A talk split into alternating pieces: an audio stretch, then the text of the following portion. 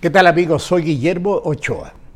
Hace unos días, el presidente López Obrador, gran aficionado al béisbol, quien ha invertido dos mil millones en la remodelación de estadios de béisbol en el país, fue ponchado.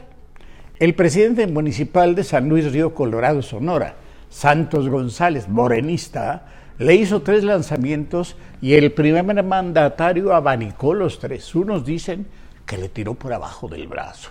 Otros que fueron bolas bobas, veneno para quien está acostumbrado a, a, batear las rápidas. No importa.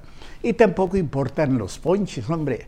Hasta Baby Ruth, Luke Gehrig y el gran DiMaggio fueron ponchados muchas veces. Lo que importa es que, según algunas crónicas, el presidente dijo que algunas veces, cuando veía venir la pelota, veía en ella caritas. Y entonces era cuando más fuerte trataba de macanear. Y eso me preocupó. Porque también jugué mucho al béisbol y jamás se me ocurrió buscarlas, ni vi caritas en las pelotas. Y ningún beisbolista que yo sepa las ha visto.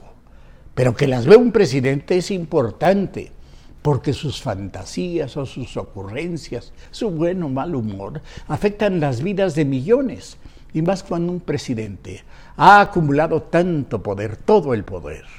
Por eso me preocupa qué caritas ve y quiere macanear cada vez que tiene un bat y viene hacia él una bola, sea bola, boba o no, qué caritas ve. Nadie allá en Sonora se lo preguntó, y yo sí me lo pregunto serían las de todos los que murieron, porque el cubrebocas no servía para nada contra el coronavirus y había que abrazarse, ser cuates, estar contentos. Son las de las 100 personas que son asesinadas en México cada día, entre ellas 10 mujeres, obviamente seres más débiles y más indefensos aún que los hombres indefensos. Serían las caritas de los niños muertos de cáncer por falta de medicinas, o los rostros empapados en llanto de sus madres, las caritas muertas de pánico de aquellos y aquellas que se atreven a buscar a sus hijos, hijas, esposos desaparecidos, porque ya ni eso se puede. Las caritas llenas de esperanza de las corcholatas en su gabinete, o serían las caritas de un pueblo feliz, feliz, que dentro de tres años obligará al presidente a reelegirse para seguir siendo feliz, feliz.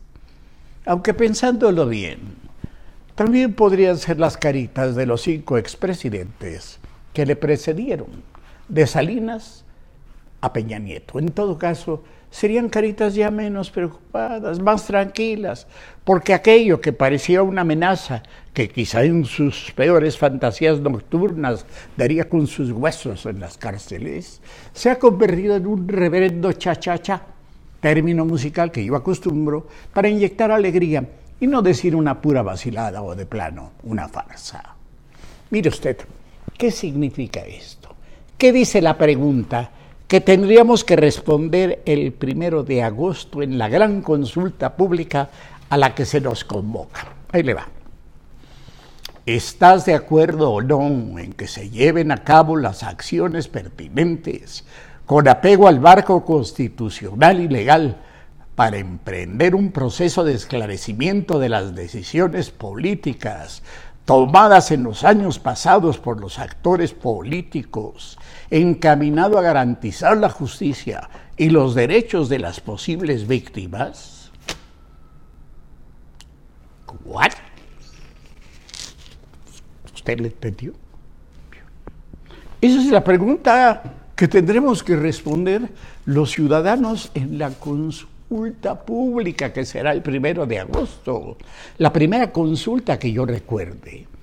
La pregunta fue redactada tan revuelta como una madeja de gato, y esto es lo más increíble y aterrador por los propios ministros de la Suprema Corte de Justicia, pero no de gratis, sino a propósito para que no la entendiéramos y librar así al presidente López Obrador de cualquier compromiso que pudiera resultarle de la respuesta, no sea que algunos entendieran algo de lo que no dice y contestaran algo que aún sin tener ningún sentido comprometiera al presidente a hacer lo que no quisiera hacer, Aunque por lo demás, la consulta no es vinculante, es decir, saliera lo que saliere, aunque nada saldrá, porque la tremenda corte es la tremenda corte, no obliga a nadie a nada.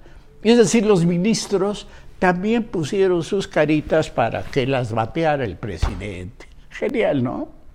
Y solo nos costará 580 millones de pesos. O como dijera un personaje de la radio de antes, cualquier baba de perico. ¿Cómo me gustaría comprender lo que no comprendo? O quizás sería mejor seguir igual, sin ver caritas por caritas que nos salgan. Y hablando de caritas y caritos, ¿qué onda con Pío y Martinazo? ¿Qué fue del accidente en el metro? ¿No hubo culpables? Organizamos otra consulta acerca de si deben ser castigados o no los culpables y que la redacte otra vez la tremenda corte. ¿eh? ¿Cómo ve?